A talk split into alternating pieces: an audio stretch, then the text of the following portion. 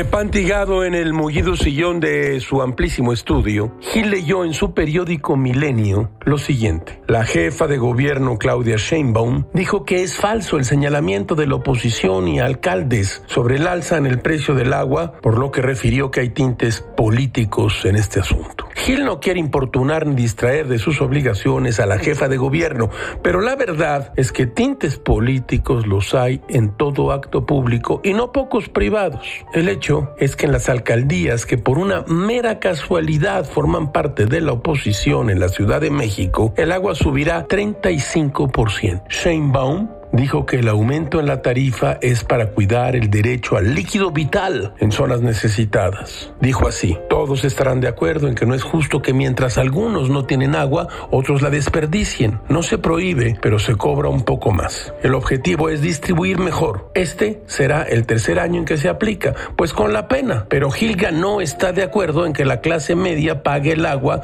que el gobierno de la ciudad no le hace llegar a las colonias más pobres. En un acto de gobierno probablemente la jefa de la ciudad podría crear un programa de subvención, no lo sé. Ahora mal sin bien. Si la clase media paga 35% más por el consumo del vital líquido, así se le dice ahora al agua, digamos que en la Benito Juárez, eso no asegura que el agua llegue a Iztapalapa. Que desde hace tres años ocurre así, pues desde hace tres años está mal. Rezonga Gilgamesh. Todo todo es muy raro, caracho. Como diría Jean-Paul Sartre, cada palabra tiene consecuencias, cada silencio también.